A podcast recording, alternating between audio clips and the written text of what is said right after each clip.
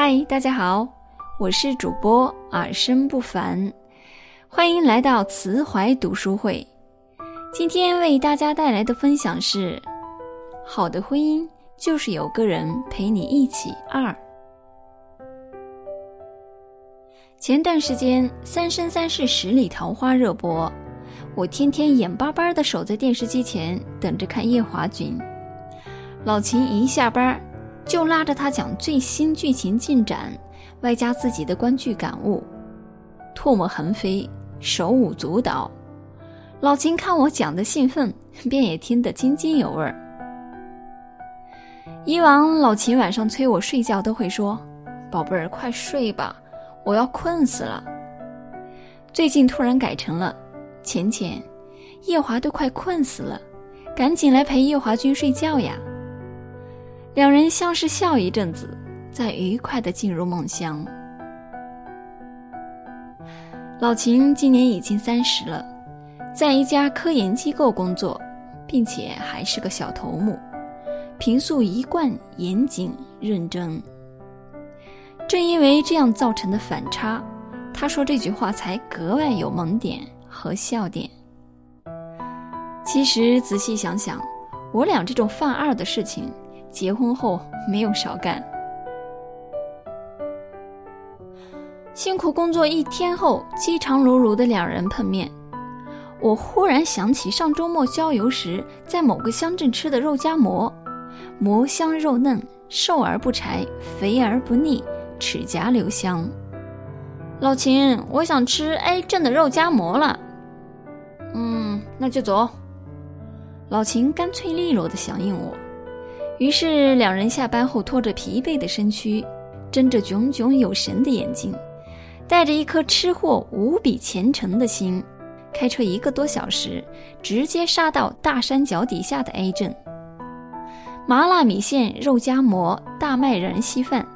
吃得心满意足的两人抹抹嘴上的油，在夜幕下开车返回市区，还顺便看了看郊区夜空的星星。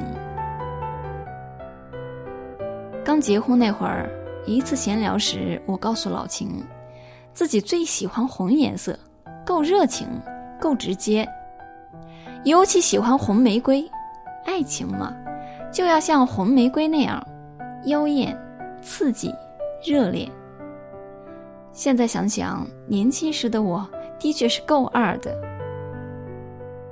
结果我生日那天下班后走到单位门口，就见到老秦风骚无比的靠着一辆大红色轿车的车门，老远跟我打招呼。由于我们单位一向以低调、保守、严谨的作风著称，我再怕他干出什么给我丢脸的事儿，就快步走向他。你什么时候把咱家车换成这么个风骚的车了？你不是喜欢大红色吗？为了给你送红玫瑰过生日，我特地找同事借的。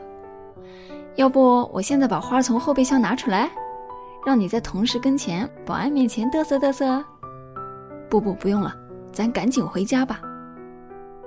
我麻溜坐上副驾驶，催促老秦开车。老秦把我送到小区门口。急着回去给人还车，人同事单位还等着回家呢。于是那天我捧着一大束足以挡住我整张脸的红玫瑰，在众人侧目以视中艰难地横穿了小区。这样的犯二还包括，并不限于坐在老秦电动车后座上，一起合唱舒克贝塔主题曲去郊外兜风，在广场舞大妈们旁边。自我陶醉的跳华尔兹，仅仅因为我比较喜欢大妈们厂子里的这棵会开花的树。周末一起钻在厨房天马行空的发明各种新式美食，结果只得到一堆黑暗料理，还把厨房折腾得一片狼藉，比贼翻过还狼狈。这些兴致所致的犯二世纪。反而成了点亮庸常平淡婚姻生活的光，给日复一日的白开水式的日子增加了一点味道，而这一点点味道，足以使婚姻保鲜，使我们时时品尝到爱情的甘甜与曼妙。其实，看看周围美满的婚姻，双方都会或多或少的时不时的一起二一下。姨妈是一名退休护士，辛辛苦苦的工作了半辈子，总算可以休息了。一次，姨妈刷微信的时候，看到了一篇介绍大理双廊的文章，里面的插图美轮美奂。于是，姨妈就把手机递过去给姨父看：“老头子，这个地方真不错，能在这儿晒晒太阳也挺美。”于是。过了几天，姨父就带着姨妈去云南旅游了，把正在照看的小孙子塞给了儿子儿媳。我和你妈要出去玩两天，你们俩辛苦辛苦，自己带一下孩子。原来，一向节俭的姨父，不但背着姨妈偷偷订好了往来机票、火车票，还预定了洱海边上价格不菲的海景房，是要将日常生活的琐碎。湮灭在大理的风花雪月中，每天晒晒太阳，看看星星，将随手拍下的美景发到朋友圈，再时不时的秀个恩爱，羡慕死我们这些小辈了。姨妈姨父的婚姻生活一直很美满，堪称他们那辈人的典范。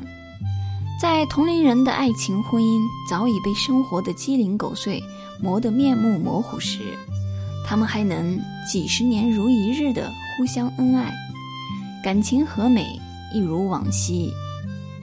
如此看来，他们能够将婚姻修炼到这个地步，也是因为会时不时的犯二，给生活平添几分色彩和味道的缘故吧。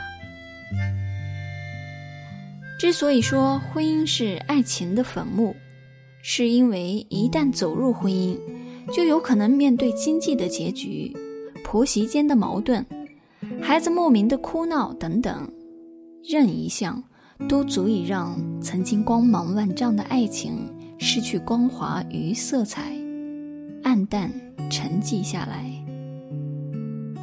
于是，在日复一日的庸常生活和鸡毛蒜皮里。我们逐渐将爱情抛之脑后，并淡忘了曾经相爱的自己。这时，我们就需要一起二一下，暂时跳出日常生活的条条框框，由着自己的性子去做自己喜欢的事情，不必过于顾及他人的目光，尽情品尝一下掩埋在生活琐碎之下的另一种新鲜滋味儿，重温一下当年的冲动，唤醒。沉睡的青春与爱情，优质的婚姻需要有个人陪着你一起二，隔一段时间就给婚姻做一次保养，才足以对抗残酷而现实的人生，并和生活里的琐碎抗衡。